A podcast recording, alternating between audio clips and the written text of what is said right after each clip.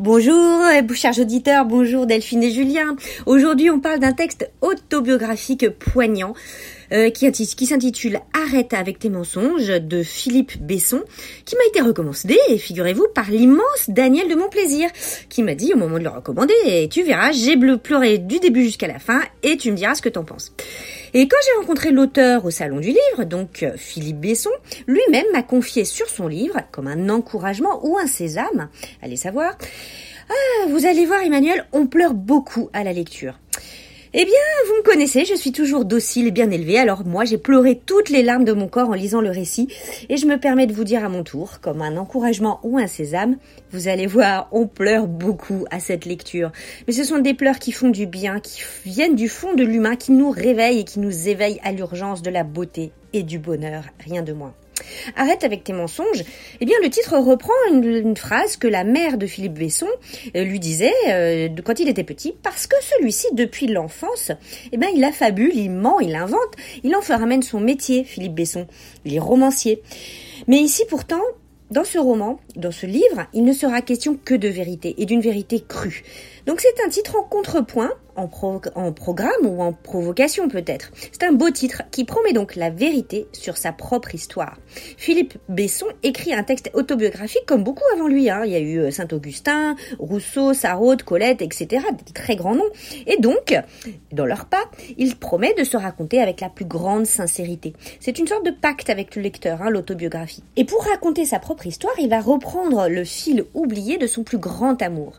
Un amour oublié, impossible, passionnel, celui qu'on vit pour la première fois à 17 ans.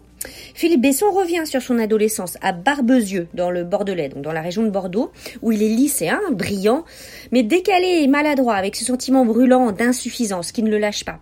Au lycée, il est fasciné par un certain Thomas Andrieux, ténébreux, viril, énigmatique et inatteignable. Mais un jour, se passe l'imprévisible. Thomas, qui n'a jamais fait mine de remarquer Philippe, lui donne rendez-vous. Thomas lui demande de l'aimer, de lui faire l'amour, d'être avec lui pendant quelques heures volées.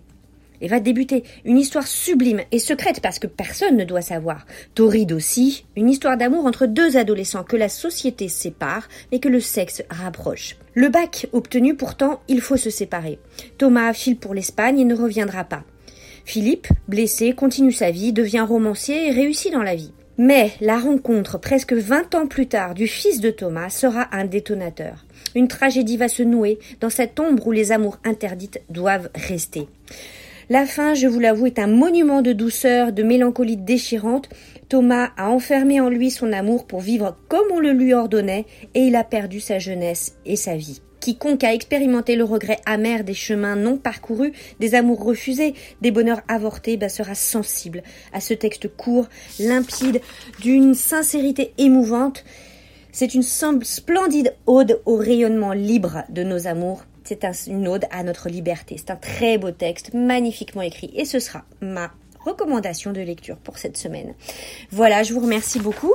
Arrête avec tes mensonges, nous dit Philippe Besson, en poche 10-18 et c'est paru en 2017. Bonne lecture